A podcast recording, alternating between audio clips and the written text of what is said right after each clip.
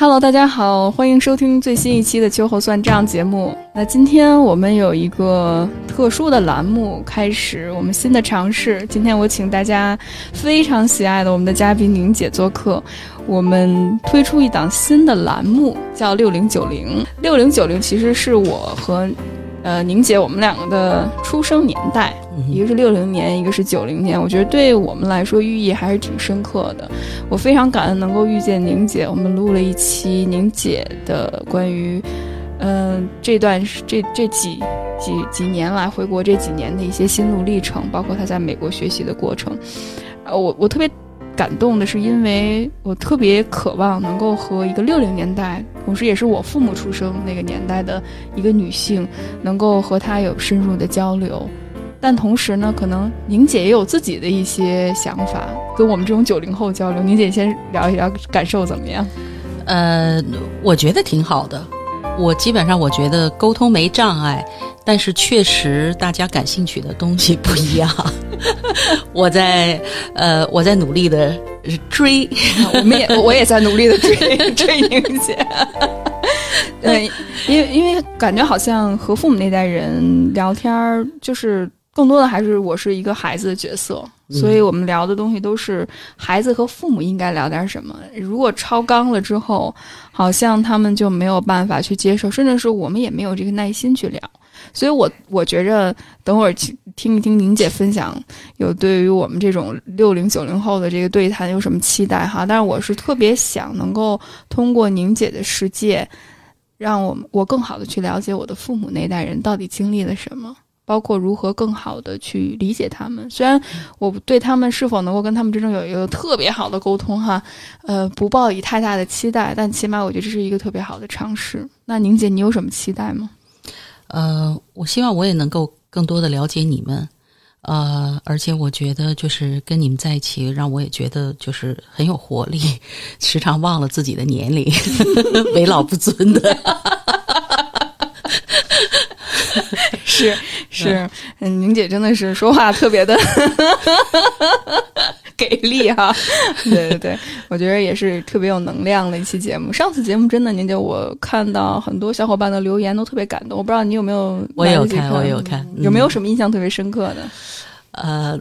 记性不好，忘了。但是感觉当时看的时候，每一条都，哎呀，好像都挺好。但是一个总体的感受，就好像就跟你说的差不多，就是好像很多人没有想到过，就是跟我们这个年龄段的人，就是这算是两代人吧，就是还可以有这样的一种，呃，比较开诚布公的这样的一种谈话。其实也不是说很正式谈，就是就聊天嘛，对，对吧？哎，就是聊天，嗯。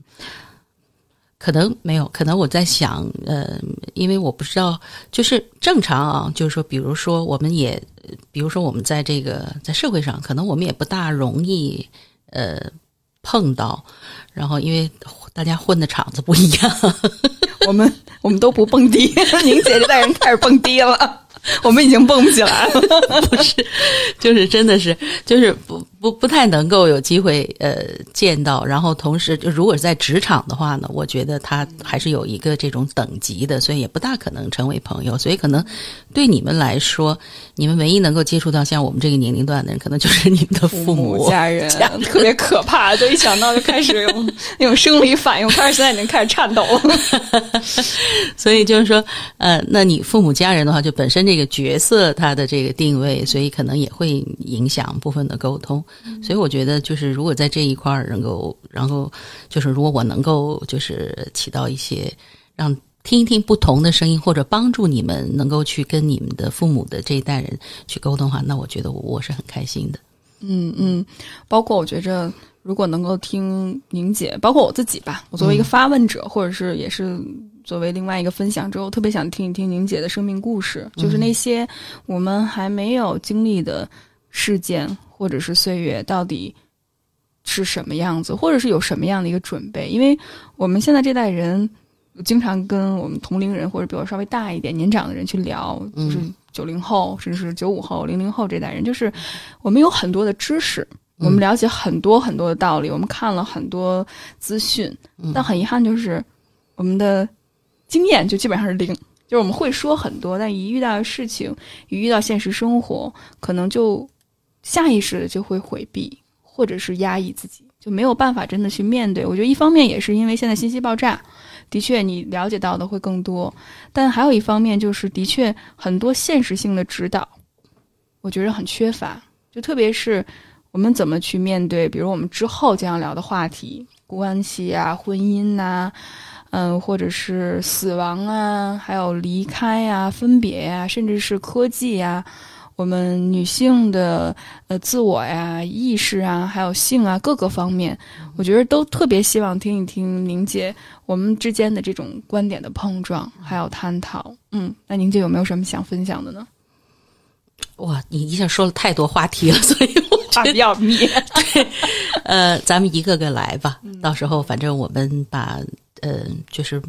把我们所生活的这个这个这个世界，或者我们对这个世界的一些认识，我们可以大家相互的分享交流一下。嗯嗯，没问题。那如果小伙伴们，如果大家有任何想聊的话题，或者想问我们的话题，也欢迎通过各大平台收听我们的节目，然后去。给我们留言互动，然后在未来我们可能哈可能，但是不敢下这个承诺，就是可能会举办一些线下的活动或者是讨论，希望大家都能够在这种人与人之间交流互动过程当中，去真实建立关系，去体验那种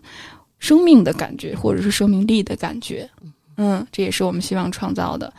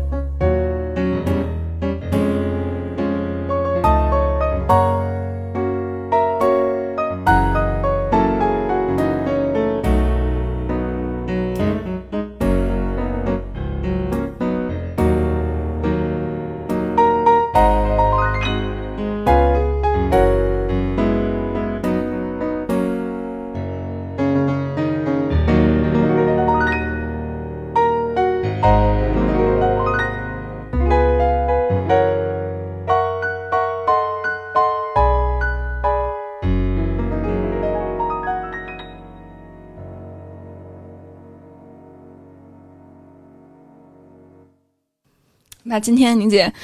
咱们聊点什么呢？我我我觉得，就要不然就从我最近的一个经历开始聊起吧。就是嗯，今天是七呃，今天是八月十三号，七月十三号的时候，就一个月前，我的母亲去世了。哦，哇，嗯，这个日子选的对，特别的，就是。我那天你跟我约完时间以后，我看了一下这个日子，我我就觉得我挺无语的，就这么这么巧，啊，所以说的没有，我觉得挺好的，冥冥之中的安排吧，嗯嗯嗯，所以你看，我记得咱们那次做节目的时候，好像那好像是十号的六月十号，对吧？那那我记性还行，啊，六月十号录的，所以那你看，等于是。啊，我们录播那期节目的时候，我们也谈到了，因为那那期也讲了很多关于这个，就是跟自己的原生家庭啊这样的相处，包括这个母女关系啊什么的。然后，嗯，一个月后，等于我妈妈就走了。所以说的，当然她呃，就是呃，从诊断出来有这个这个末期的肿瘤，已经也是有。半年的时间，所以嗯，但真的就是，我就觉得生命无常，嗯，就是每个人他这个离世的时间，我们永远不会知道，就是我们知道我们都会死，每个人都会死，但是没有人可以知道自己预测自己死亡的时间，啊，所以就是这样一个，所以我最近等于也是一直就是在处理这个家里的事儿啊什么的，嗯嗯嗯。是这个选题，其实是我跟宁姐讨论了一段时间，所想当我们的开篇之作吧。嗯，虽然我们聊到了死亡，但是我们想更想探索的是如何更好的去面对死亡，然后进而如何更好的去生活，去找寻生命的意义。那我们要不要从头开始聊？宁姐就是得知母亲诊断有肿瘤，然后到生命的末期。你是如何能够面对这件事情，以及之之后这个生活是怎么计划的呢？呃，我母亲她的这个嗯，就身体的这种改变啊，就她首先她一直是一个就是按照我们呃这种呃通俗的说法，就是她她身体挺好的，而且她也是一个就是闲不住的人。她嗯，就是退休以后就基本上就没闲着，就是社会职务就很多，然后就一直在不断的在就没有跟社会脱节，不是说回家就当个那个什么。呃，老太太啊，这个在家闲赋的这种老太太，啊，她一直就是也有做事，所以她身体一直都还挺好的。然后直到就是她真正的身体发生改变，是她一九年的三月份，嗯，她把腿摔断了，啊，就是也是一个意外，她去超市，然后不小心滑倒了，然后就摔断腿。我觉得，嗯，她所有就她那一刻真的是她一个生命的一个改观。所以，嗯，当时对我来说，就是我也是觉得，就是，哎呀，就觉得一下子，因为我知道这个人，就他这种骨折，对一个老年人来说，对他的生活意味着什么？当他遭遇这个骨折以后，就就意味着他整个的生活都发生改变了，甚至因为这个跌倒，可能会影响他后面的这个生命的寿数，这都是有可能的。嗯，所以我就觉得，那我我就从那一刻，我就真的是就是对我妈妈的这个就是这个陪伴啊，就差不多是，嗯，可以说是基本上就是在一起的，就是我我我当时就把我所有做的事儿我都停掉了，我就照顾他。那时候你已经回国了，是吗？我回国了，我我一三年回国的，嗯，所以他是一九年啊，还还还算不错，挺了挺多年的，到一九年。然后才有这样的一个一个变故，嗯，因为我知道这对他来说，就是意味着真的是一个翻天覆地的变变化。他从一个就是什么都能自理，然后经常会看不惯我们做事儿的这样的一个老太太，一下子就是要变成了需要被别人照顾，而且就是就就这种，我我相信这种。这种冲击，或者说叫打，也可以说是打击吧，就是对他来说是很大的。就一方面，他他很就是他很 vulnerable，就他那种无辜的感觉，就是因为毕竟受伤的是他啊。然后呢，同时呢，他要面对这个新的，就是他这个生活的一个转换。所以，我就从那一刻开始，我就决定，就是说，就是我要尽我最大的努力去去陪伴他。他做了手术，然后我一直照顾他，呃，他恢复的也不错。呃，手术本身做的也不错。完了，那个直到就是一九年的年底，因为我觉得我基本上是就是嗯，没有什么呃喘息的，就是在这样就是全力以赴的在照顾他，所以我就跟他讲，我说我看你恢复的也挺好的，我说那要不然我出去走走。我说的那个，你在家自己待待行不行？然后当然肯定就是也有也会有请这个钟点工每天来啊，就是有帮助他，再加上我们这个教会的姊妹啊，也都有来照顾他。所以他说没问题啊，他也他也觉得挺好。其实他跟我待的也有点 烦了，烦了，对，因为他一直很独立，所以就是说，那我想这样的话挺好的，就是我们两个人都可以喘口气儿。我正好我也可以去抽空做做我自己，嗯。想做的事儿，所以我就我就出了趟国，然后没想到呢，就是被疫情耽搁了嘛，所以去年一年就基本上十个月都在国外回不来。嗯，然后我回来就是我在广州隔离的那时那个时候九月底，然后我正在 隔离的，我记得是第三天啊还是第四天，应该是第三天，他就给我打电话，有一天早上特别不到五点钟，他就说他说我肚子疼的不行了。然后后来我就说：“我说那不行，我看他那样因为我我知道他，他应该是他说不行了，就是肯定这不是第一天疼了，肯定是他实在是忍不住了，然后才找我的。所以后来我就说那就去医院吧。所以我就等于在广州这边，我就打电话给这些朋友们，然后他们人家就帮忙，就把他等于他就 emergency 就去了趟医院。”然后当时就发现了一个他的新问题，就是说他有这个门静脉的这个血栓，然后就把他给收治住院了。嗯，然后后来呢，就哎不对不对，当时没住院，看完了，看完了以后给他处置了一下，然后说的就，但是发现他有这个问题，然后就出来了。出来以后，然后那个就没什么，然后我差不多隔离完了以后我就回来了，回来以后就都也没有什么。然后他再有一个身体的转变，就是差不多是去年年底。然后呢，突然就身体变得特别的虚弱，就虚弱到就是没力气。就是他以前真的是不说力壮如牛的吧，反正就是真的走路都是噔噔噔噔噔的特别快的啊。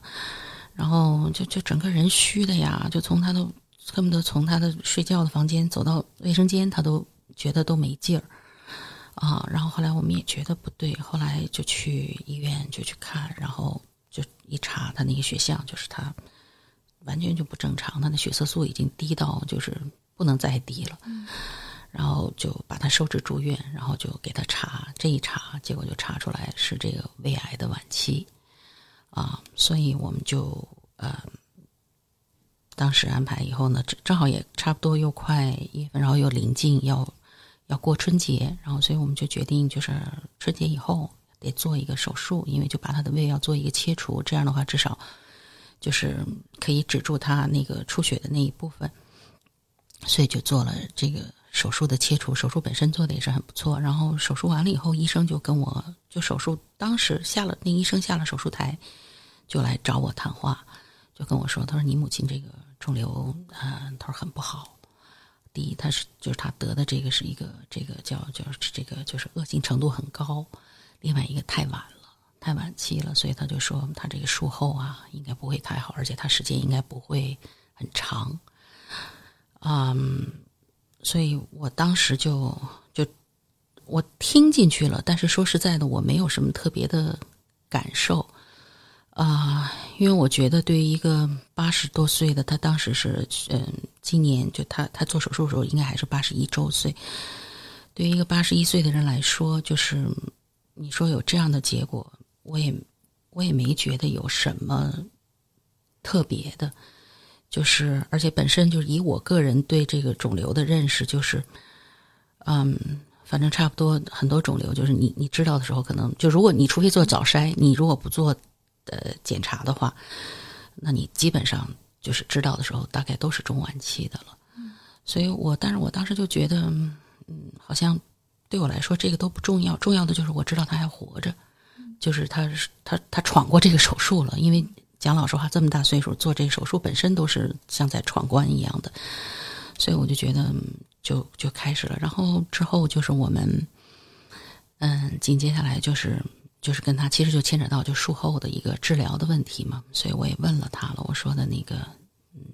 接下来你想怎怎么样？那那个时候阿姨知道自己的情况哦，她知道。我们一直一直跟她说，对对，因为这个是我，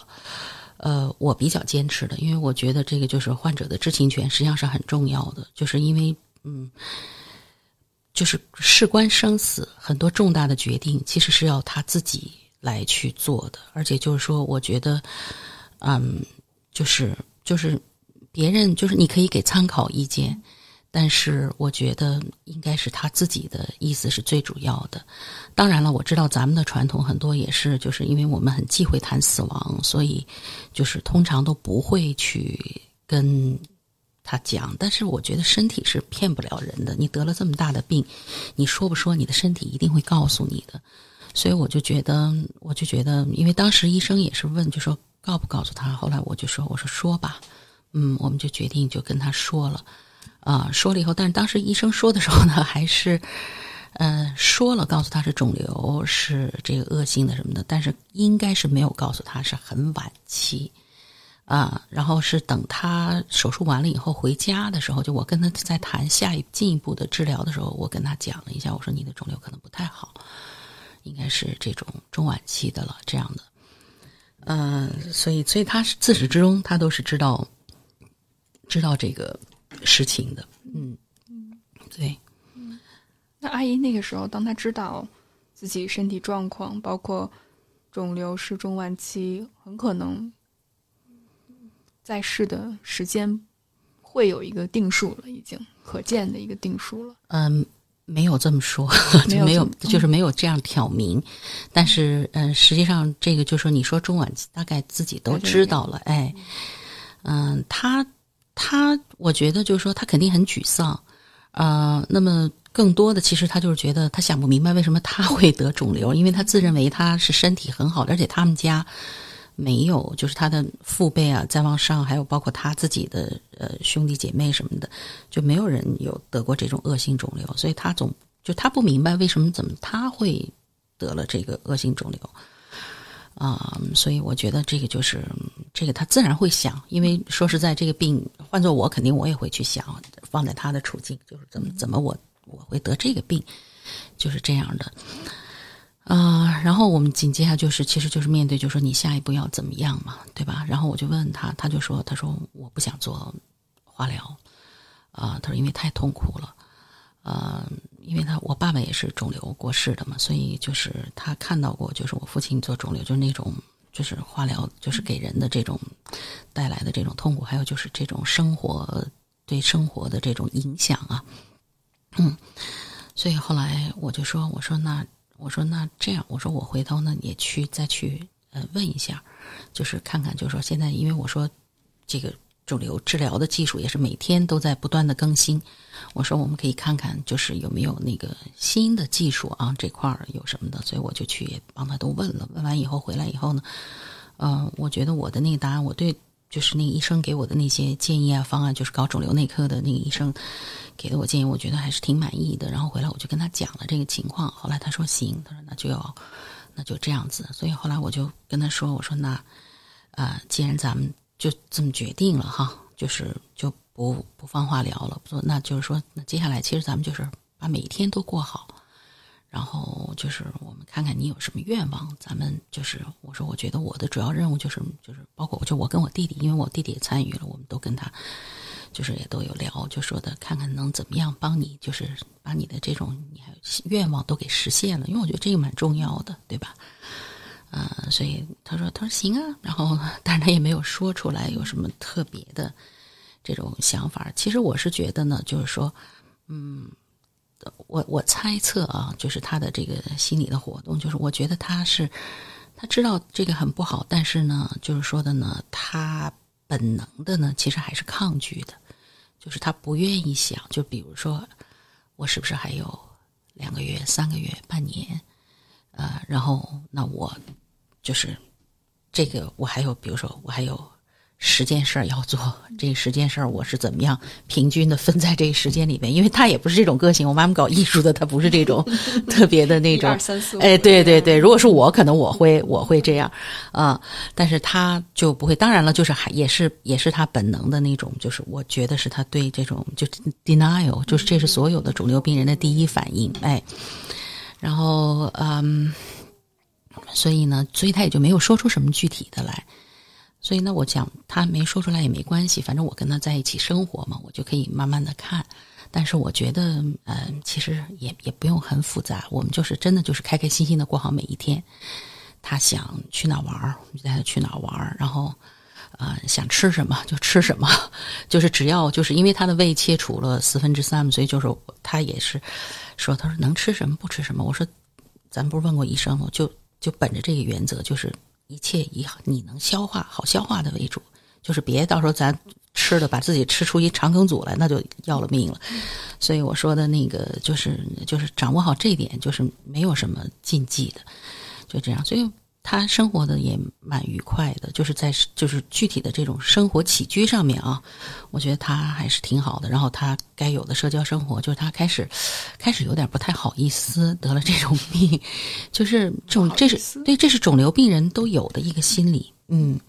就是就是因为传统的大家总觉得就是这好像是一个特大的病，嗯啊，然后就是呃都不愿意去谈。就是这种，就是很多的，所以你像在国外，他的那个肿瘤治疗，就是他已经，就是他特别提倡，就是说，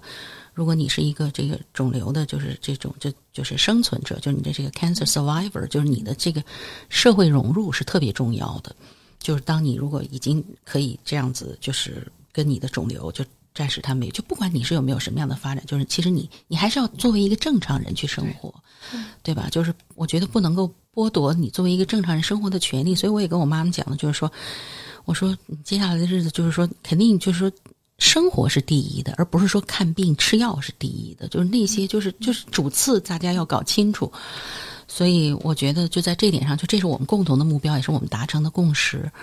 所以那他因为就是我们住的都是单位的这种宿舍，所以就是挺好的。我们自己等于自己有一个小的社区似的，下面有老干部活动室啊什么的，他们，所以我就鼓励他，就是就去，就大家每天就是到那儿晒太阳，所以挺好的。所以他就每天早上，我说那是他的那个叫什么社交时间，就是一群老头老太太在底下晒太阳聊天啊什么的，然后就这样，然后再有就是我们带他去哪玩，然后就是吃着饭呐什么的，他就他就都是蛮开心的，然后或者跟他的朋友啊什么的聊聊天啊，嗯。那他的朋友有没有知道他的情况呢？都知道，都知道。对对对，而且嗯，我也大家也都知道，他自己也知道。所以至始至终，就是我们没有用任何这种隐瞒的这样的呃手段来那个什么嗯，因为我觉得啊，这个是一个特别的嗯。就是我我个人可能我是非常尊重这个这个患者的知情权的。我觉得现在的很多的做法，因为咱们也是确实我们我们有我们的文化，我们有我们的这种现实的这种状况，所以有些情况的确不是每家儿都可以这么做的。可能绝大多数人做的就都是不说。但是我是觉得患者知情权真的特别重要，因为接下来就是他这么大的病，就是他自己想怎么样，这个是。这个可以说，我觉得是他是他是他最后可以为他一次自己做的一次选择，所以一定要把这个权利交换到他手里。所以我就觉得，而且嗯，就是有了这个最基础的东西，大家彼此之间才有信任，然后也好沟通，对吧？所以我是觉得，嗯，就是这个大概我们就是按按照这个方向来来做的。嗯，当然我知道，可能有些小伙伴。他面临这方面的问题和挑战，因为我的现在有几个来访者跟我聊过这件事情。我觉得之后我们可以在未来的节目里面继续去聊啊。宁姐，就听起来好像似乎都是顺水推舟，很有一些波波澜起伏，但大的方向是一致的。那在这种日常，宁姐，毕竟你算是第一个照顾、首要的这个照顾者，主要基础照顾者，基础照顾者，那。可能在妈妈身边，你的时间会更长一些。嗯，看似这些日常生活里面有没有经历一些起伏？因为我我在准备这个我们的呃话题的时候，我就发现其实很多时候患者和照顾者这个之间的关系是有一些摩擦，特别是情绪的部分。那可能患者会成为一个就是为什么这件事情发生在我身上？我觉着我有权利要求更多，你一定要忍受着我。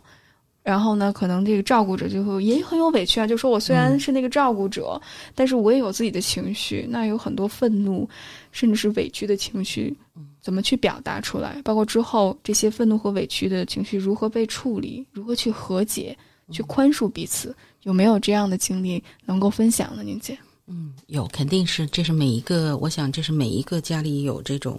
嗯患了重大疾病的人，就是都要我们都要都会经历的一个过程。嗯，嗯我个人的感受就是，我觉得其实最大的问题就是，嗯，他肯不肯愿意面对他自己的这种疾病和即将到来的死亡。啊，就是其实他很多时候的情绪都是从这儿来的，就是因为从根本上来说，他还是蛮难接受的。啊，我觉得我妈妈就是她，基本上是一个，就是她，我不能说她对死亡一点恐惧都没有，她肯定是有，但是她比。比一些人吧，或者说呃，可能比呃很多人，呃稍好一些。他更多的是对一种生的留恋，就是我不知道这么说，呃，你可不可以理解？就是怎么说呢？就是说日子过得挺好的，就他还不想走啊。就是虽然我已经八十多了，可是我觉得生活这么美好，我想再多活几年。我觉得这个是特别的合理的一个想法，所以我就觉得，就是说。在这个过程中呢，就是说的，他一定会有一些情绪，而且就是有些人他可能就是我妈，我妈是双子座的，就是他不带，就他很多话他不是这种可以直接表达的出来，就他们我不知道，就这个我觉得星座有的时候也有的时候看性格也是蛮准的，就是他跟我的性格是截然不同的，我是这种就是呃。基本上就是，我不是说我不想对方的，不照顾对方，但是我是就是我是一个直线思维的，就他会是那种比较，就他有的时候他不说，或者他跟你说 A 的时候，是他其实是想表达 B，啊，就是就这种东西呢，我就觉得真的就需要就是要给特别大的耐心，呃呃，我们也有经常就是吵吵嚷嚷的时候，所以他经常就是后来跟我呃呃，就是说我的一句话就是我都这样了，你还对我这么 厉害，或者说你还说我呢？然后说的最狠的一次就是说，那个我最后不是病死的，我得让你给我气死，就是 就是这种狠话啊。当然就是，但是我都就是因为肯定我也有 hold 不住的时候。我觉得作为照顾者呢，就是说的呢，就是说的，实际上我觉得就是大家坦诚特别重要。就在这个过程中，我发现，当我跟我妈妈我们有情绪碰撞的时候，就都是，其实是我们不想就是直接表达的时候，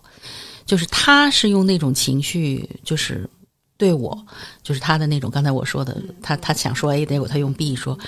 然后呢，我呢不知道怎么回事，就是就他们这种性格人还挺有代入感的，就把我一下也给绕里头去了，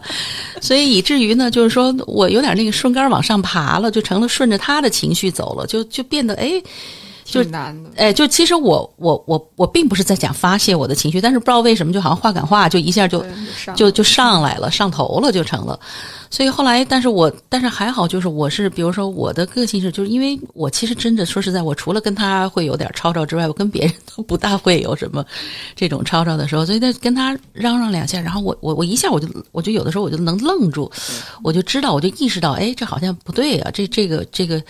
就是我不该是这样的，或者说是那个，就这这这这这是干嘛呢？这个我本来也没想跟他吵吵，怎么就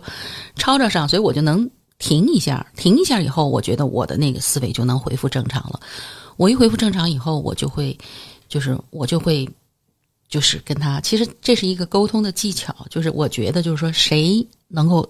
很坦诚，谁就能够掌握这个谈话的主动？哎，对，所以我就觉得，呃，就是说的，我我基本上我就是这样子那种。但是，但是你说我作为他的女儿，作为他的照顾者，我肯定是有情绪在里边的。然后，我也尝试去呃观察我自己，就是我尝试分辨我自己的情绪从哪来。我发现我最大的情绪可能就是，我就觉得，哎呀，就好像我给困在这儿了，就是。我讲的是我的生命状态啊，就是本来你可能有 这样那样的一些的想法啊，或者想这样做，哎，怎么一下突然间我怎么成了所有人的保姆了？就是就是这种感觉。然后我自己想做的事儿好像都做不成。我我我知道，就是说的，我的我应该在此刻去照顾他，但是你说。我我还是我也有我软弱的那一部分，所以我就说，我说我对我妈妈我是叫什么啊？我无悔，但是呃会有怨气。就你让我再选择一次，我还是会做这样的选择。呃，就是包括我当时回国的决定，我想我还是会这样，但是。你说我完全做到一点怨言都没有，我觉得我我我我我很难做到。这个当然我我努力啊，我只能说，如果下次再让我碰上之后，我尽量。但是我觉得，就是说我我也我也接纳我自己，因为我觉得这个没有人是完美的，所以我有怨言的时候，我就想，那肯定也是我自己需要去调整的地方。所以我觉得我们在这个过程中，那基本上就是这样。所以我就跟他说，就我们俩呃到后来就是挺好的，就是都大家都能特别坦诚的。去交流，所以就是你，比如像他也说过，他就说，他说，哎呀，他说，我觉得我不在了，你能生活的挺好的，啊，就他跟我聊天的时候，他就能这么说。后来我说，我说，我觉得也是，啊，我说这个，我说，但是你也别这么想，就说，其实他说这句话的意思呢，他是想表达，就是他觉得好像他拖累我了。我不知道你听出来了这种感觉没有？我完全没听出来，我只是觉着 好像他对你放心了，然后能够觉着啊，女儿能够照顾好自己，我就心满意足。但是没听出来那一层就是感觉有一定有这层意思，但是他不会直接说，不会直接说。而且我觉得我妈妈是一个，就她挺要强的，然后可能他们。其实也不光是他们这代人，我觉得可能有的时候就是我以前也有这样的毛病，但是我后来自己呃意识到了以后，我就努力再去调整我自己啊。就是很多情感你不会正面表达，就是其实我觉得你作为母亲，你说一句就是说啊，哎呀，我我我，你看我这样是不是拖累你了？就是我觉得真的没有关系，但是好像我觉得就是他他说不出口，嗯。然后，但实际上他是有有这种想法的，所以他就用这样的方式来表达。所以我就跟他讲，我说你不要这么想，我说的这个，你在有你在的这个，就是这种生活，你不在了，确实就是，比如我从照顾的这块儿，我我等于是我的一块儿就是硬性的任务啊，就肯定就是就没了。但是呢，我说的呢，那我其实你在的时候，等于说我我也享受的是一份陪伴，对吧？咱俩是彼此陪伴，不是只有我陪你，你也陪我。所以就是像这种时候吧，嗯，就这样的东西，就是就我觉得我们我们就是大家沟通的，就是还是还是挺好的。就虽然也有磕磕碰碰，也有吵吵嚷嚷的，就是他我我没怎么说过狠话，都是他说狠话，就是好像我也习惯了，都是他被他这样子，有的时候说一说啊啊，可能我以前年轻气盛的时候，有的时候 上来了那个也是口无遮拦的，但是后来我觉得。我我我就是我对我自己的要求就是，嗯，就是甭甭管我多愤怒，但是我尽量就是不要说那些就是让我自己后悔的话。嗯，我云姐，你这么一说，也打开了我很多的心结吧。就是想到，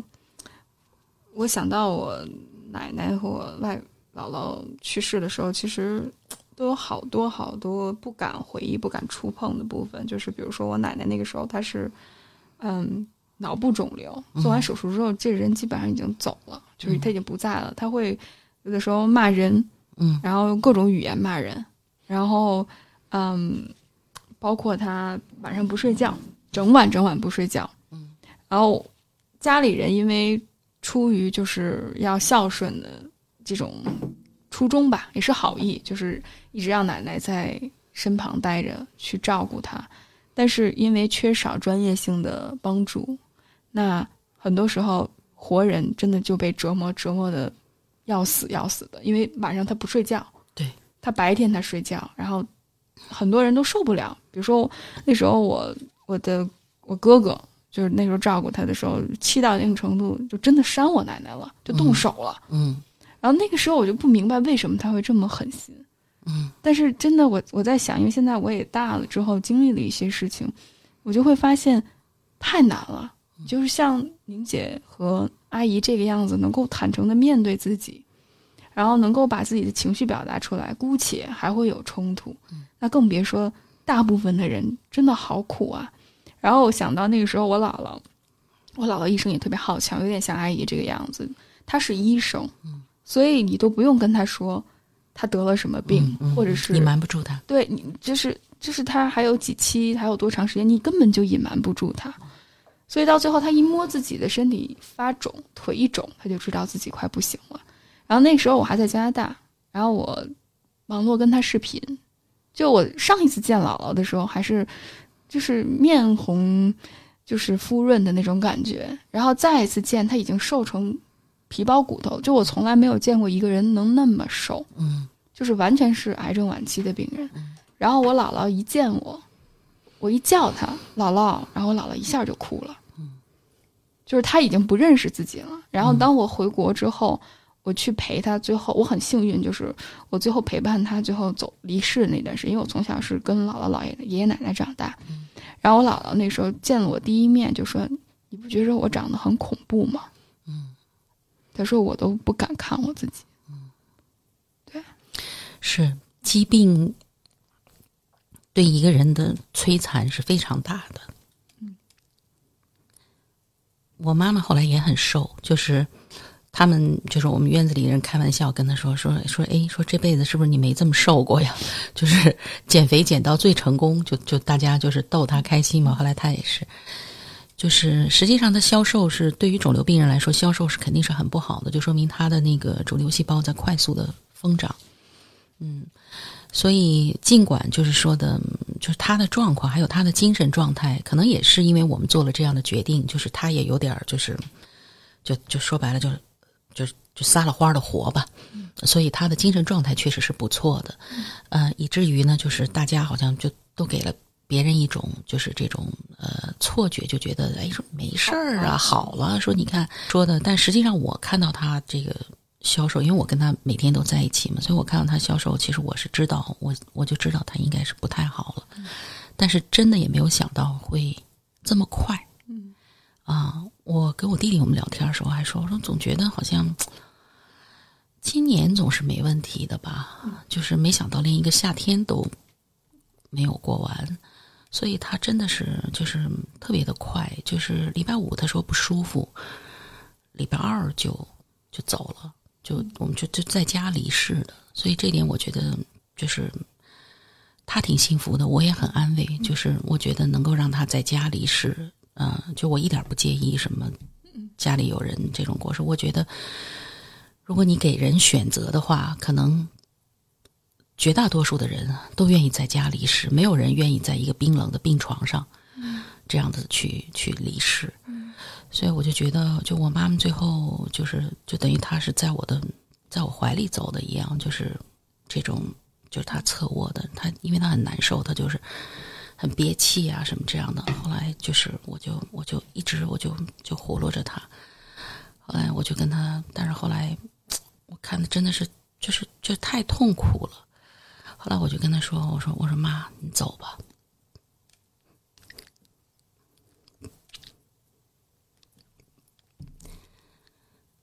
我说：“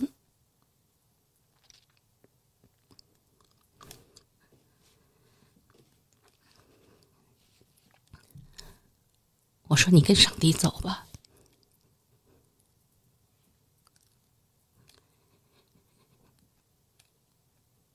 你别害怕。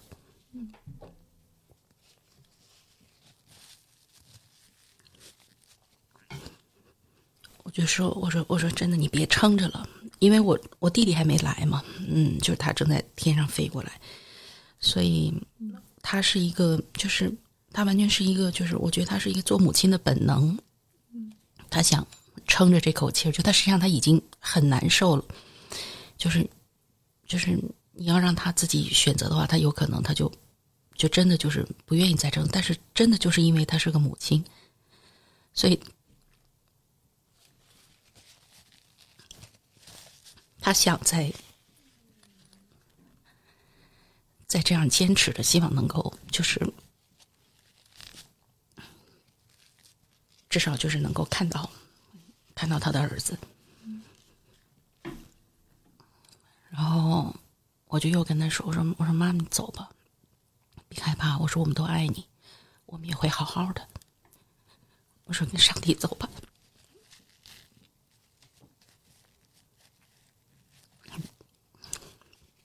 然后我说完以后，他就他就冲我点点头。就是我觉得我特别欣慰的，就是他一直到咽下最后一口气儿之前，他的意识都是清楚的。嗯，就是所以我们等于一直这样子交流到到到他生命的就是最后一口气。啊，所以我说完这个以后，我就觉得，就是我能感觉到他的一种解脱。就是因为真的是，就是一个是本身身体撑得很苦，很辛苦，然后另外一个我就觉得，他对于那个未知，就是他的那个恐惧，他需要好像，就是我我不知道他是不是需要帮助，但是我觉得我这么说对他就是会有一个很大的安慰，所以他就这样。当然我。我相信，就是可能在那一刻，我他看到的东西是我们看不到的。我我在想象，我不知道是不是天使呼唤这个忽闪着小翅膀，就是来接他了，还是怎么样，还是怎么一个情况？我觉得这个没有办法知道，只能等我自己到那个时候，我我我才会去感知。所以，但是总体来，我就觉得，然后就这样子，慢慢的，然后就他就他就就咽下了咽下了最后一口气。然后我还有两个，就是师范姊妹陪着我，所以我们等于大家都见证了他的这个、这个、这个死亡。嗯嗯，就他的这个叫 dying process。嗯，整个过程，好像没有经历，就是阿姨虽然可能最后那几天经历了一些身体不适、痛苦的感觉，包括最后可能离开，是一个。听起来确实是一个挺痛苦的过程，在撑着那种感觉，但好像整个过程里面听起来没有太多的那种痛到不行、没办法撑住，有很多很多的这种撕扯、留恋，没有办法放手离开。因为我听过好多例子，就是这个人马上要走了，然后又活过来，然后又走了，又活过来，就是这种不断的来回反复，好像他要做一点什么，有一些事情没有完成，但又不忍心离开，又非常恐惧不安的感觉。对，对我我的确是，就是我觉得。嗯，可能对我最大的安慰就是，我觉得我妈妈的，就是我就觉得她的这个灵里边，就是她特别的，就是她有的挣扎，真的是她身体上的这种痛苦，就是她在这种灵性上面，我觉得她她很平安，没有挣扎，嗯，就是这个也是我觉得，就是我真的就是就等于是亲眼见的。说实在的，就是。现在这个社会，就中国，咱们也就是现在大家谈也谈的很多了，就关于这个这个好死啊什么这个，但实际上真正能够做到就是很顺畅的，就是这样离开的，真的是很少。啊，所以我觉得我我也挺感恩的，就是我妈妈能够算是这样的，就算是很比较平静的离世吧。嗯，就其实。就是他第一时间他不是很长，就是你比如说有的肿瘤病人，就是真的是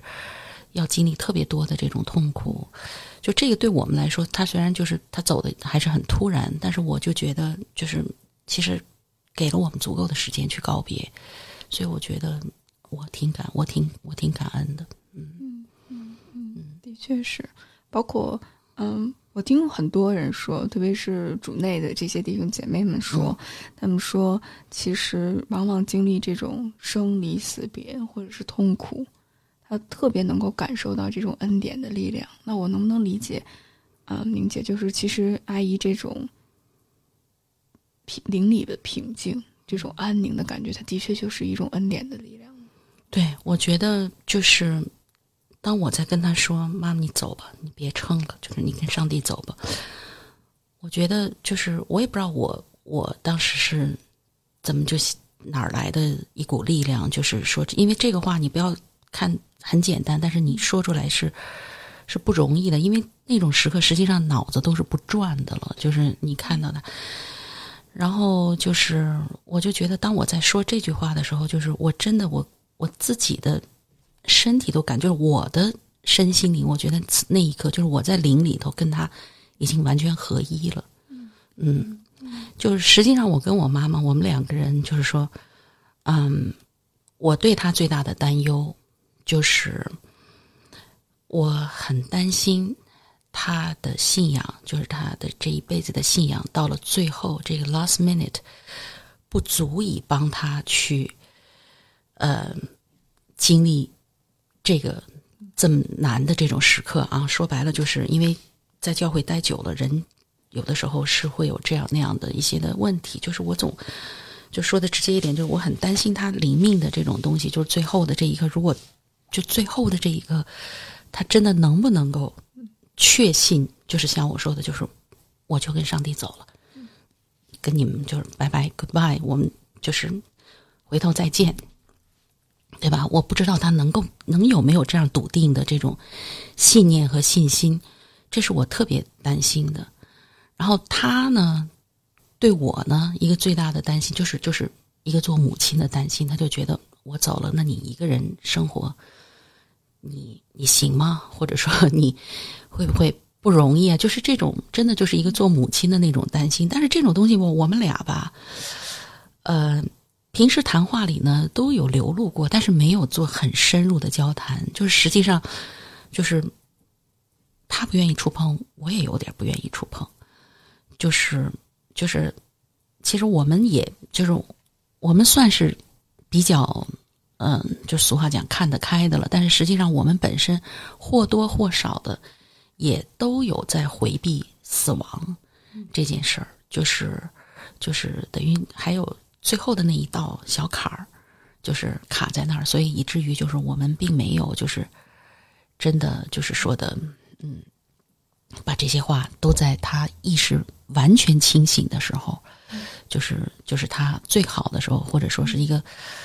一个什么这种风花雪月的夜晚，就是我们把这些话都谈了。然后就是那最后呢，就真的是就是，比如说就是你像你期待场景，就是跟你说说跟你说再见，什么我爱你什么的，就是我跟他说了我爱他，但是我这辈子没听过他是跟我说他爱我，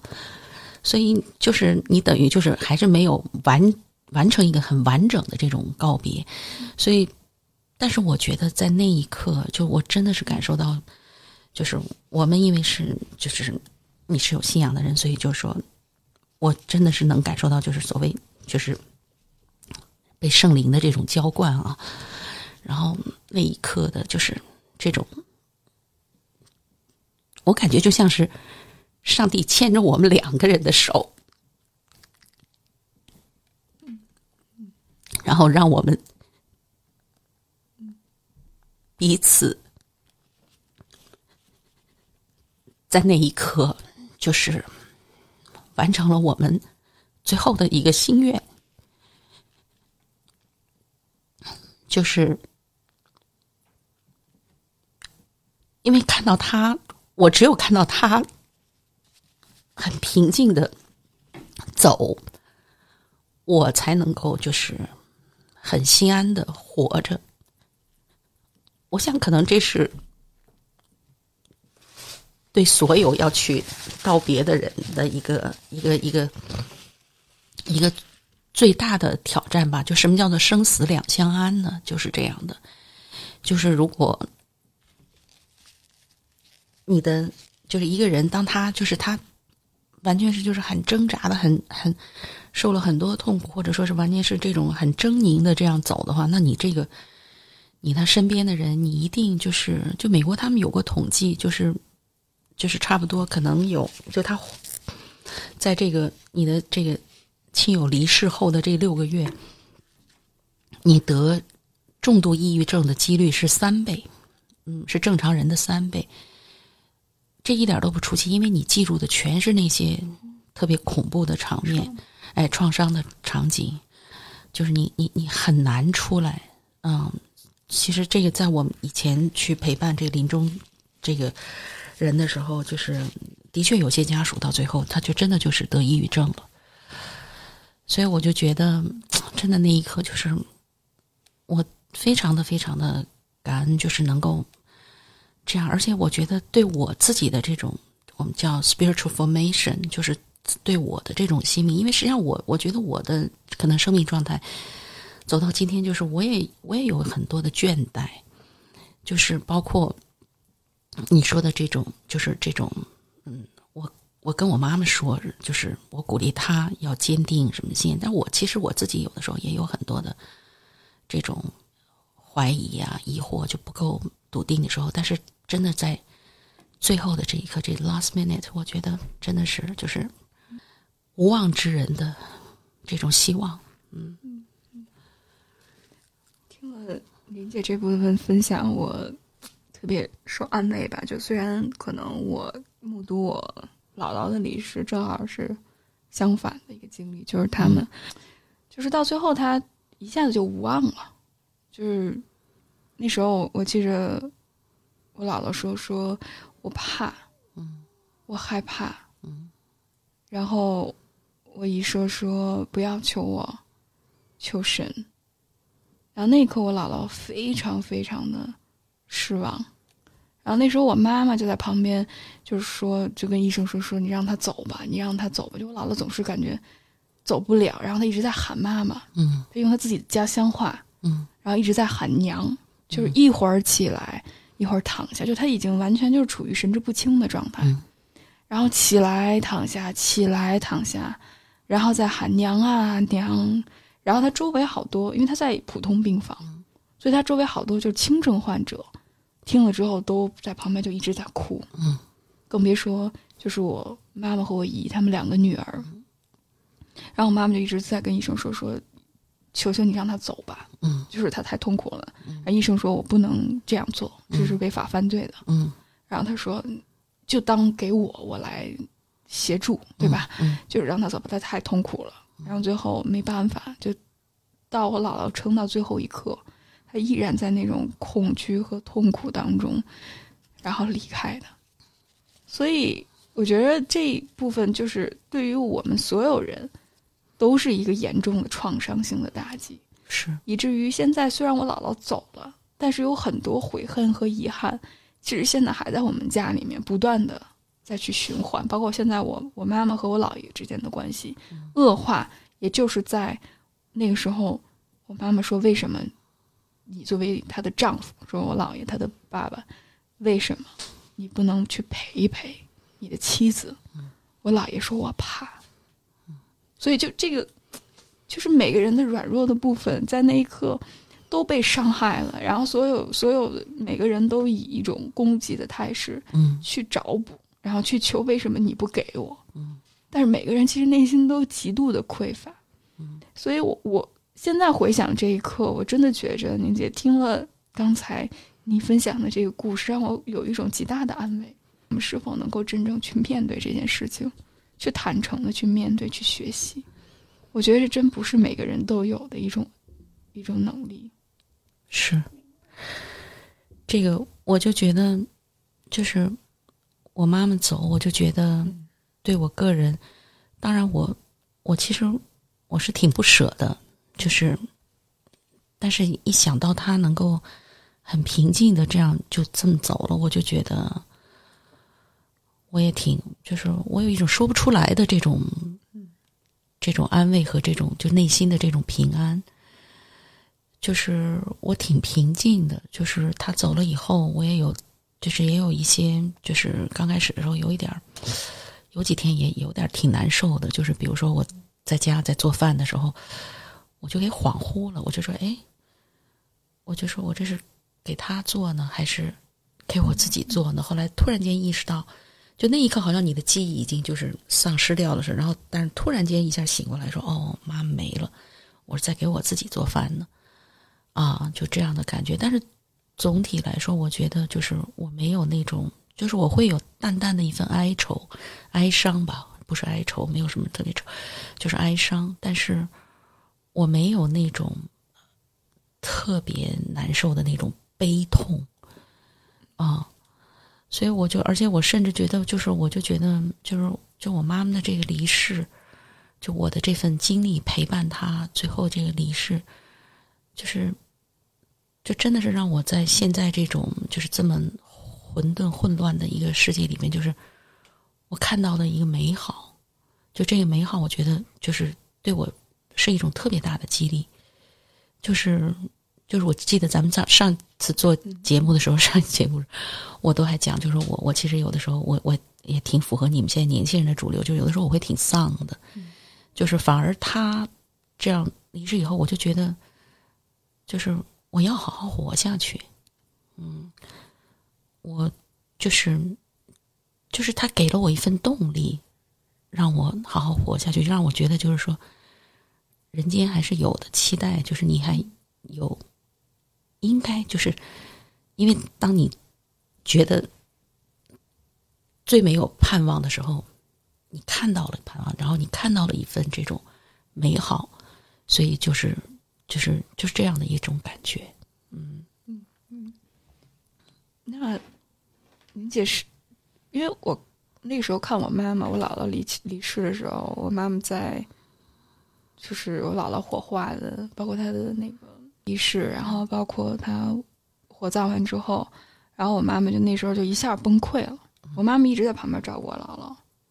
就是没离开过家。我妈妈，嗯，完全没有离开过家。然后我妈妈就哭着说：“说我没妈妈了，嗯，别说我成孤儿了，嗯，然后我没有妈妈了。然后，然后在那一刻，我就对对对一个我对我来说，因为我我是他的女儿，就一下子我就说我妈妈，就是她怎么成这个样子？就是就是对于我来说，一个依靠或者是一个。”一个我仰望的一个人，我坚强的后盾一下子就垮了。但是现在我想一想，我也有一天要面对这件事情。包括那天跟宁姐聊完之后，然后我看宁姐朋友圈写着，就是从现在开始，我我的妈，我爸爸长大了，对，妈妈也走了，然后我长大了，然后我需要一个人继续生活下去。我看了之后，我一下子觉着就是特别复杂那个情绪在，然后包括参加您，就其实特别奇妙吧。就是我们录完那次节目之后，然后宁姐给我私信，因为我平时不怎么看朋友圈，然后宁姐给我私信说说我的我妈妈走了，然后邀请我参加这个安息礼拜。然后我参加的整个过程里面，就非常非常的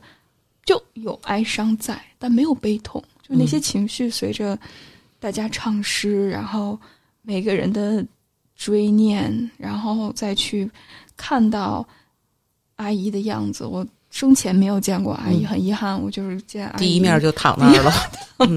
对，然后看见是一个很美好、很平静，就是很平安的那种感觉。我就觉得其实特别奇妙，其实原来哦，原来死亡可以这样的去追悼，原来一个人离开可以不那么悲痛，也可以这样就去面对，可以不用一下子感觉好像你自己的灵魂被抽干了的感觉。嗯，是，嗯，其实我在我在国外待的时候，就是我我更愿意参加葬礼多过婚礼。或者，嗯，这个蛮符合我们当时我读神学院的时候，我们教授跟我们说的，说你你们都好好准备，说因为很有可能你接的第一个活儿是葬礼，不是婚礼，你别觉得好像你去做怎么着的啊，就想的都是那种特美好的场景。所以，但我确实可能也是因为我我年龄不一样吧，就是你要二二十多岁小孩儿，我觉得这个 其实真的是蛮有挑战的。嗯，而且我在国外，我特别喜欢去的地方是墓地。就是因为我觉得那个墓地，就是就是很少有那种，第一国外的墓地很少有那种阴森森的，也有，我也遇到过那样的。有一次在比利时，就是我我胆儿那么大，我都就是吓得屁都凉了那种的。但是大部分绝大部分的墓地，因为很多就是在教堂后面嘛，所以它就是真的就跟花园似的。然后有专门的墓地。我上一次，我最后一次在墓地逛一会儿，就是。还是就是一八年我那那次去美国的时候，然后在纽约有一个特别大的一片墓地，然后它是一个专门的墓地，我就在那里边哎呀，我在那就是真的是自己逛了大半天，阳光明媚的，从上午大概十点多钟一直逛到了下午四点多，因为是冬天嘛，就差不多太阳也要落山了，四点多钟，然后我就在那儿看，我也不觉得冷。然后那个，我就在那看每一个墓碑，就你就觉得，哎呀，你就觉得我好幸福，你就在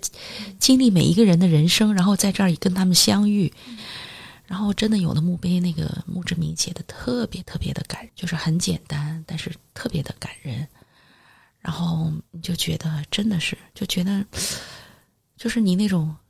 好像又是有神情恍惚，然后又跟那种就是就跟那个就是。喝到微醺似的那种感觉，很、很、很、很舒服的那种感觉。反正我我是很喜欢这种东西。然后有的时候，我坐在那儿，我我其实什么都想不了，就是一种，就是我以为我坐那儿会有特多的思考什么的这样的思考人生，但实际上每次在墓地我都特别的安静，就真的是我觉得我在那儿待着时候，我的那个心灵特别能有一份安宁。嗯，所以我我就是。就是这样的，所以你刚才说的那个参加的这种呃葬礼，就是这种安息礼，这种告别仪式，会给你这样的感觉。我觉得，嗯嗯，确实是，嗯嗯。然后我个人对这个第一次对基督教很很正眼相看、正式的 这样的认识，也是也是也是，就是我二十二十二三岁的时候，然后就是在我姥姥的葬礼上面。就是我也是第一次，就跟你刚才说的感受是一样的，就觉得啊，就说还有可以有这样一种方式去看待死亡啊。特别是在国内，我觉得在国外我还能就是代入，因为大家都是很就是 peaceful 的感觉，但是在国内你能够遇见这样一个。葬礼的仪式，我真的觉得特别的难得。就是他不只是不让你，就有些那些确实是那种敲锣打鼓，我也看见过。我们那个老家那边就五十万，然后办一个葬礼，就前面是交响乐，后面是唱戏，然后最后还有一群几个女的 嚎丧的。对，然后当然我也看过那种完全不表露情感的，然后就非常的就是严肃，然后就肃穆，就党员的葬礼，然后就嗯，就是他已经实现了伟大的革命使命，然后现在就已经嗯走了，但是那是特别压抑的一种感觉，嗯对对，嗯情感的严重对对，就是反倒我见到就是很平静，玲姐真的就像一个河流一样，就慢慢慢慢流淌，你能够接受你有哀伤，但不至于那种压抑或者是悲痛的感觉。对对，嗯嗯，是，就是这样的一个感觉。是我我觉得，反正葬礼也是我们也是，就是我妈其实没有跟我们讲，就是她没有交代这个，就是她葬礼怎么。但是我觉得我们都已经足够了解她了，所以基本上应该是她喜欢的，就是能够按照她的，包括那个三首圣诗的这个选择，基本上就是 其实有，就等于她自己都选好了一样，嗯。他因为是当时他还在给他们排练的，所以就啊、就这么巧，就是呃，尤其是最后一首，就是“愿上帝看顾保守你”那个那首歌，就是完全是就是他本来是他接下来那个主日他们要献唱，他们要去排练的，啊、所以我想可能其实我觉得他们那些师班员挺肯定挺难过的，他们会有一种就这种挺一下空落落的感觉，嗯嗯嗯。我我想想到那那有一段时间，我因为家里发生一些事情，有亲人的离世，然后我去探索关于死亡的这个话题，然后我看到一本书，呃，是叫《惜别》，然后它里面也是一个作家，他怀念自己逝去的母亲，他就开篇他就说存在与不存在，就是他感觉好像父亲的这种。离世，他也是父亲先早走。父亲的离世更多的好像是两个人一起走走走走路，然后父亲在中间就停下了，然后就说：“孩子，你继续走吧，我就到这儿了，你不必回头，不必留。”嗯，然后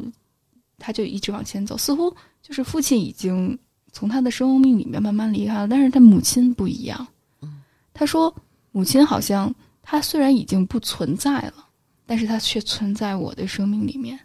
就是他时不时的就会感觉哦，这是母亲的一些笔记，因为他母亲有写日记的习惯。嗯，有的时候他知道他母亲也特别爱看书，他也特别爱看书，所以他母亲有的时候会告诉他：“哎，这个小说你可以看，这个小说你不用看。”就是他活着的时候，他都已经在做一些未来当有一天他不在的时候，嗯，他对孩子的一些陪伴和看顾，所以他就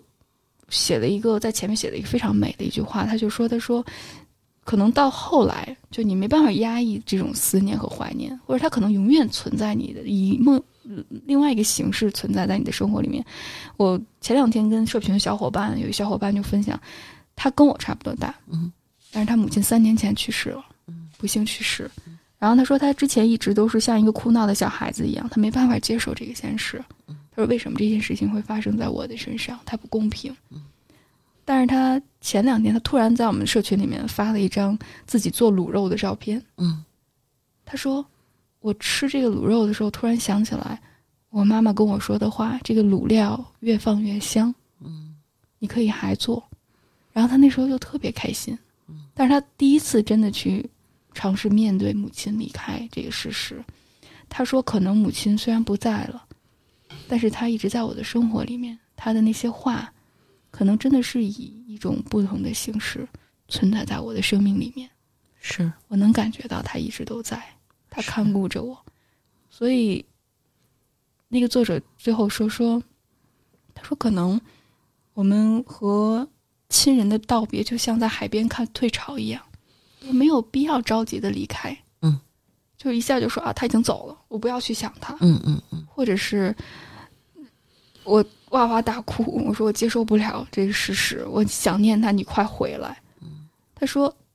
潮水自然会慢慢的退去，那就让它退去吧。就是你你我们能做的就是静静的作为一个观潮的那个人，嗯，然后让潮水来来去去。我我真的觉着在那天的安息礼拜里面，我就在慢慢在看潮涨潮落，嗯，没有太多的大悲大喜，但是情绪它一直有。就是我母亲，呃，离世以后，就我妈妈走以后，我第一次感觉到有点难受。其实就是就是她的那个呃安息礼的第二天嘛，因为我弟弟他们要回上海了，把他送走以后，就是我突然就是有一种，就我我不想回家，就是我不想回去，但是呢，我又没地方去，就是这个没地方去，不是说我我真的没没地方去，因为其实就是还是也是挺多朋友还有这种交友都蛮关心的，但我只是觉得就那一刻我特别的就是好像我不想跟别人的生活有什么。就是这种产生连接似的，然后呢，但是我我很担心，而且我也总觉得就是我我怕回去就是一下子就是面对他，就是看到他睡过的床啊什么的，最后的那一块儿会难受。但是那天真的因为 下大雨，不回去也不行了，所以就就我就回去了。但是回去以后，我觉得就是。就真的就是就是特别的很奇妙，就我一推开房门的，就是我一开门进家门的时候，我就觉得，哎呀，特别的，就是很亲切，就是什么都没有改变。然后我就觉得，就从那一刻开始，我就在家越待越舒服。然后以至于就是我有好几个朋友都是每天都是定点查我说的那个。你今天出去了没有？你得出去，就是你不能老在家待着，因为他们可能以为我在家待着一个人会很悲伤啊什么的。但是，嗯，我我肯定也有悲伤的时候，但这种悲伤不是说自己在那儿嚎啕大哭呢那样的，真的不是，就是一份淡淡的哀伤，然后更多的是一种就是，就是我在这种熟悉的场景里边，然后就是我好像我也说不上来，就是。你说他走，他肯定是走了。我我我倒是没有这种幻觉，说他还在跟我在一起什么这种。我知道他肯定走了，但是就这个这个房子，我以前就是对我们家就是住这房子，我从来没有什么特别的感受啊。我甚至在我妈就是就是他他生前我们还聊，我说我说这房你走了，我肯定我我不会住这儿的。我说的，我说我住这儿，我就老得想起你们来啊。但是我突然发现，我在这房子里住的特别踏实。就是我几乎就是没有哪个晚上是没睡着的，就是每天每个晚上都睡得很踏实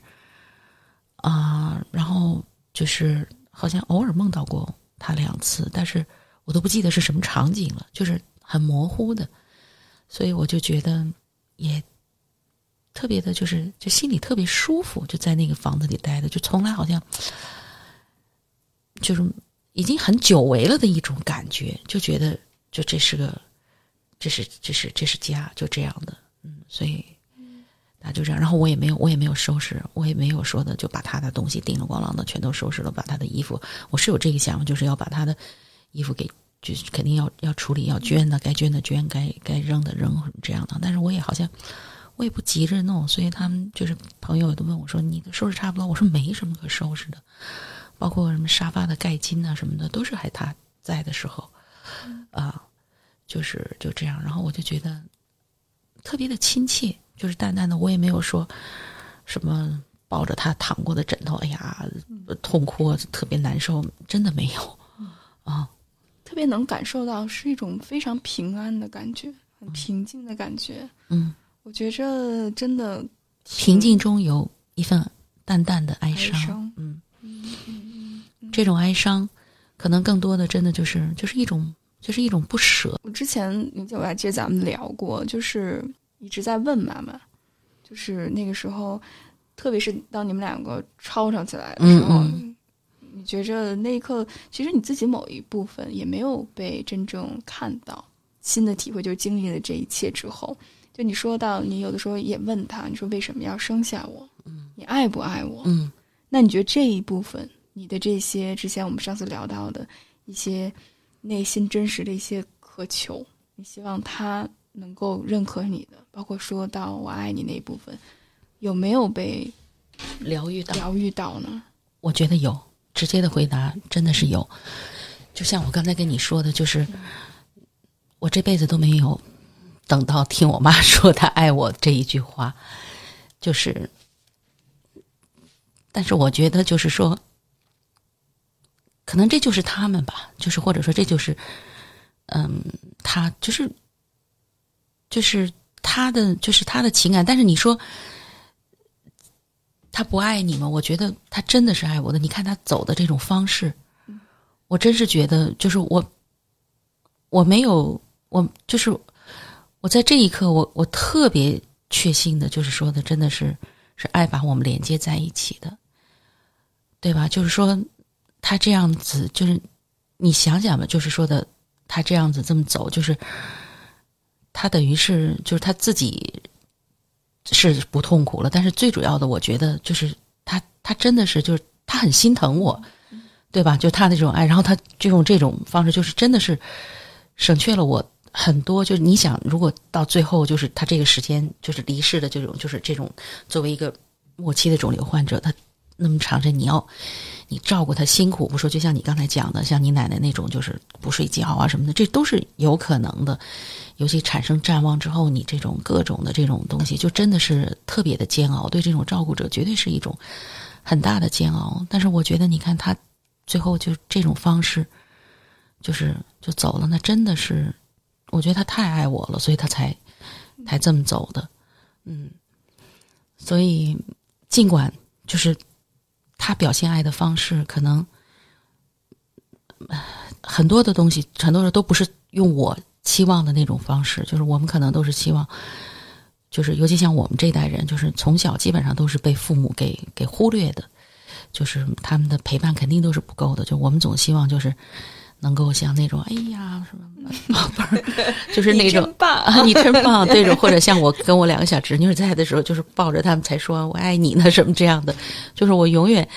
就是我我妈可能甚至于就是就是比如说。他就是让他抱我一下，就是他他也起鸡皮疙瘩，我也起鸡皮疙瘩，是就是我讲的是成年以后啊，然后包括他有他看着他有的时候看着我跟我小女小侄女两个人抱着亲来亲去的时候，他就他就还说哎呀行了，差不多就行了，哪儿那么什么，就是 就是这就是他们，但但是你他怎么可能是没有情感的人呢？他一定是，所以他就是用这种，真的是就是还是就是说，我觉得。又回到就是我们之前曾经说过那个话题，就是到底什么是爱，对吧？然后还有一个就是我这次一个新的体会，就是你相不相信爱？真的，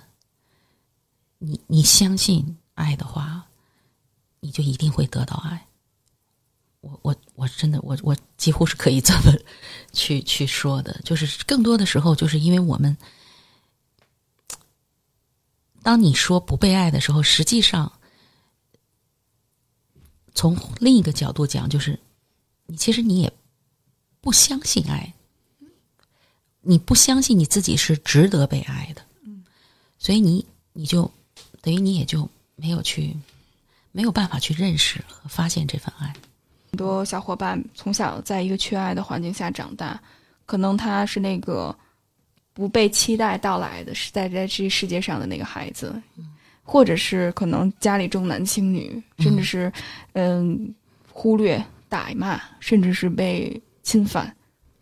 那大家就会想，可能从小到大，甚至是刻在我骨子里、刻在我记忆里面，我就是一个不值得被爱的人。对你的经历，可能对，的确是，就是很多人的经历，就包括我们也是，就是说的。我我觉得就是，我也我也自己后来，这是我自己后来回想，就是比如说，当我问我妈妈，就你你到底爱不爱我的时候，就是我真的就是，其实我是在，我一方面是在问他，更多的其实我觉得就是也是在怀疑我自己，就是我不确信我是被我是值得被爱的，啊，就是你比如过往的经历，因为你就觉得你要是爱我的话，那你干嘛要忽略我呢？对不对？你为什么不陪伴我什么的？但是我觉得可能生活难就难在就是说，很多的事情就是怎么说，他就就是他就这样就发生了。就是可能我们各种的软弱，然后包括这个很多的问题，抛开当然我我我还是说，就是说这个问题你不能那种极端的想啊，一定也有那种真的就是呃有问题的。所以，但是我就觉得很多的时候，就是或者说你比如说。当我们不再敢去爱的时候，就是实际上你更多的时候都是你自己是被伤害过。你不管是在这种原生家庭里边，还是在这种就是比如两性关系里边哈，就是你不敢去信任一个人的时候，就是说你肯定是之前就是你害怕再受伤。那这种害怕再受伤，实际上我觉得从另一个角度去看的话，就是真的也是，就是说你还是就是你怀疑你自己是不是值得被爱。所以，但这个是一个，就是你怎么样能够找到那种确信？我觉得只能是你自己先把爱给活出来。嗯嗯嗯嗯，就是说白了，就是就是就是爱到底。嗯，就是你自己就就这是一个人本来该有的样子，就你要活得更像一个人。嗯。就如果翻译成心理学的话，可能就是创伤不在乎于你，就是这不是你造成的。嗯，但是可能疗愈是我们每一个你自己的的功课责任，，对责任，功课也是责任。爱要去面对的部分。那宁姐，你觉着经历了这一切吧？我觉得我们经常，我最近经常被问到的一个问题就是人生的意义是什么？或者咱们说的不那么抽象啊，我觉得这可以当一期主题，咱好好的 聊，或者是我们每期节目其实都是在去聊这个主题。嗯但我觉着，你觉着怎么更好的生活呢？或者是当你说到你觉着突然有那种动力要好好的活着，那你觉着什么是好好的活着？或者是好好活着，他为了什么呀？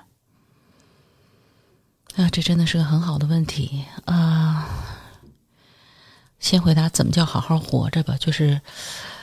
嗯、就可以好好活着，可以很具化。比如说，我之前很抗拒做这种身体检查的，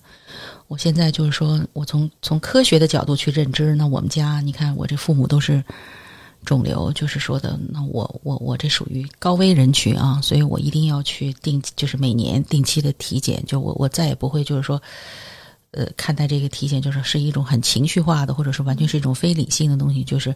尤其当这个现代医学它它它它发展到这一步，就其实很多东西，通过影像学啊什么这些的检查，还是可以早期的去，呃，看出一些你身体的问题的。所以我觉得这个是我的一个改观。另外一个就是说，比如说我自己的生活，我要更加的就是嗯，就是有规律，有一定的节制。就是这些东西，就是就是更好的关爱自己吧。然后同时呢，就是嗯，在另一个层面，就是，嗯、人生苦短，反正就是我就做自己去想去做的事儿，嗯。然后嗯，就是当然了，就是就是你怎么讲，就是嗯，你也可以说，就是站在一个稍微高一点的层面吧，就是说你。说的这个人生的这种意义，因为人生的意义，我觉得可能一直要追寻，追寻。就是我这一刻有的答案，可能过一段我就又又迷失了。嗯，不是不叫变了，就可能就迷失了。是对，然后那你就再找寻，直到你最后的那一刻。所以我就觉得，对我来说，就是人的意义，就是说，我就在想，我我其实我是这么想这个，就是为什么我还活着啊？就是就是说的那个，我不是自残那种的，就没没有自虐那种 倾向，但就真的是，就是说这个，呃，这样那样的，就是你想很多，就是很多人就我我有时候真的是在想，我就说我其实真的我就觉得哪天我曾经就是非常的那个就是很 down 的时候，我就觉得。哎呀，我就睡，就别别让我醒过来了，就让我睡过去就就就完了，就就这样的，怎么还活着？然后一看到哪儿有什么特别悲惨的，就想，哎呦，我说真是的，他们都那么想活，让他们活吧。我就我觉得就是 I'm done，就这种的感觉的，就是，但实际上就是真的是就是，那你你为什么活着？其实就是我们每个人或多或少，你都要回应你自己生命里边的使命，就是你其实。都有一点或多或少都有一种使命感的，所以我觉得这个使命感可能就是对我来说就是嗯，继续找寻人生的意义。另外一个就是活出把我的信仰给活出来，而不是说说出来。嗯，然后去去做一些有意义的事情。嗯我我觉着我听了不止一次，就是从我在加拿大上学，按说就是有好多本地的孩子，他有优越的生活物质条件，然后不愁吃不愁穿，甚至有很好的教育。但我听到我同龄人那时候十八岁的时候上大学的时候，在加拿大，不止一个人说说，我觉着我活特没意义。如果有人跟我说说我的这个命可以换其他，比如说贫困山区的孩子得绝症，嗯或者是家里有那种生离死别的人，我我愿意把我的命捐过去。嗯而且我觉着我生活特别没有意思。嗯然后现在我也遇见过不同年龄段的人会迷陷入到这种信仰的迷失，嗯还有或者是意义的匮乏感。嗯我觉得这真的是一个每个人所需要面对的一个问题。我之前一直觉着，意义可能是一个答案，就是你告诉我，我要从书里面所习得到，嗯或者是我从比如说信某个宗教，然后告诉我是什么。但我越来越发现，就像宁姐说的，它真的是你一个人需要去探索的答案。可能我们从生到死，这只要我们存在着，对于意义的渴求，它就是一个不断去寻找的过程。而且每个人答案都不一样。对，是，就是你你会找到属于你自己的那个答案的，嗯，所以就是不是所有的问题都有标准答案，嗯嗯嗯，没错。那我看我们时间也差不多了，了嗯那最后我其实算是一个发问吧，嗯就我自己结合我自己的经历，包括我现在的一些情况，就是怎么能更好的去珍惜和家人或者是亲朋好友，就是你真的爱的人，你关注的人，如何珍惜他们跟他们的时间，特别是。比如说我和我父母，就我其实很爱他们，但是我感觉我们现在处于一种就彼此梳理的过程，就是他们也没办法太接受我，然后我也没有办法去或者有这个耐心也好，精力也好和他们沟通。我相信宁姐你也有过这样一段时间，但听了宁姐分享之后，我相信很多小伙伴，可能你现在也是处于像我这样和父母梳理的过程，或者是可能不幸的事情发生在你的身上，可能还没有真正想去和父母和解。当自己刚刚有意识，就说“哦，我要做自己”的时候，突然一下子就会发现，可能父母很快就要离开你了。嗯然后面对很多家庭的这些旧账也好、创伤也好、这种纠缠也好，你可能真的需要把它推一推，然后真的就去关注现在你要所处的，怎么去更好的和他们道别，去照顾他们经济方面、压力方面各种各样的事情。那怎么能够更好的去跟他们相处，珍惜和他们在一起的时间呢？宁姐？我觉得这也是一个很难提供标准答案的一个一个问题，就是怎么说呢？就是当这种之间的这种不理解，呃，挺深的时候，或者有一方的这种这种啊、创伤也好，或者是这种叫他经历了很多的这种磨难，就是没有被见证到的时候，我觉得一个人。挺难走出来的，所以我觉得就是，嗯，我肯定是愿意鼓励大家，就是如果你真爱一个人的话，就不管这个人是是你的父母、你的、你的、你的这个伴侣，还是说你的什么朋友什么的，就是你真爱他，你就你就表现出来，就是你。当然，就我们经常开玩笑的时候，时候就说说，就是有些有些人的爱都是在嘴上的啊，嗯 确实有这样的，就是。但是我觉得，要是这也许是第一步，对吧？就是你先就是表达出来，比如像你对你父母的，我不知道你有跟你爸妈们说没说过，就是就是就让他们，就是你跟他们，就是让他们就告诉他们，你说爸爸妈妈我很爱你们啊，就是或者把你内心的恐惧，就是说你就说的那个，你说其实我我也挺害怕，就是哪天你们离开我的，就这样的。话我不知道你跟他们有说过没有，就是也别让你就是，有可能你说完以后，你爸妈觉得哎这孩子没事儿吧？最近 是受什么刺激了吗？还是感情伤害太严重？我爸一直就说：“哎呀，你现在之所以不相信爱情了，或者是不相信婚姻了，是因为之前你受渣男伤害太多，所以其实其实你没办法跟他解释，他的这个模板就是这样。但我特别能理解宁姐你的意思，就是。”嗯，可能去把自己内心那种恐惧，以他们能接受的方式，先尝试表达出来。对，我觉得，我觉得突破每个人内心的恐惧是第一步。就是当你内心还有恐惧的时候，你是没有办法爱的，你也你也没办法接受爱。就是你你你离爱是很远的。实际上，你甭管你嘴上说的多花花什么这样的，那么更进一步，其实就是每个人对爱的就是定义会不一样。就是说，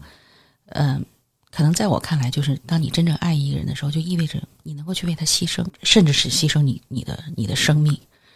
对吧？当然，这个是这个是另一个话题了。嗯，对我们，对我们这可以可以那个这这这这个 对，要不然这又能扯出 好几篇去。对，但是就是说这个，我们之后再详细聊。对对对，大概就是这样。所以我就觉得，就是说的，哎呀，其实很多的问题真的根源是恐惧。对，走出自己的恐惧，是我们获得爱的第一步吧。我特别喜欢圣经里面的一句话。好，非常感谢大家的收听。我们，哇塞，我真的觉着感觉就心里很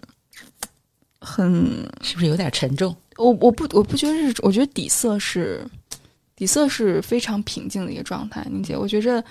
也非常感谢宁姐通过分享自己的经历，让我处理了我自己就是一个受益者。嗯啊，我觉着我被爱包裹了。我虽然我经历了之前经历面对死亡的过程，都是很痛苦的，甚至有创伤性的，但在这一刻，当宁姐的故事，它某种程度上照亮我内心当中的一些裂缝，然后让光让恩典进来了。我虽然不知道我姥姥、我奶奶离开我那些人，甚至是之前我伤害会怎样，但我现在知道的是，我想把我现在的时间过好。对，嗯，就特就活出来吧。我觉得咱说太多那些道理建议，我相信理论能帮助我们更好的去了解这个世界，但最后还是回归到生命里面，是活出来。对，嗯，因为大家。特别喜欢宁姐你说的那句话，就是“好好活着”，就是那期 吗？那一期，然后以至于我们有几个嘉宾都说，听了宁姐的分享，我也想说几句实在的。那咱们今天是不是还是用这个做结尾？那最后，宁姐你觉着，就是还那就还是那句话呗，就是就是就是活着不容易，但还是要好好活着，好好活着。好，尤其是在现在这个状况，真的是活着确实不容易。没错，嗯，那非常感谢大家的收听。那有小伙伴们，如果你希望我们聊任何的话题，或者是对我们两个人有任何的疑问，还有建议意见，欢迎大家能够给我们留言，让我们知道，或者是关注我们的公众账号 Courage to Become。嗯，谢谢大家的收听，我们下次再见。谢谢大家，拜拜，再见。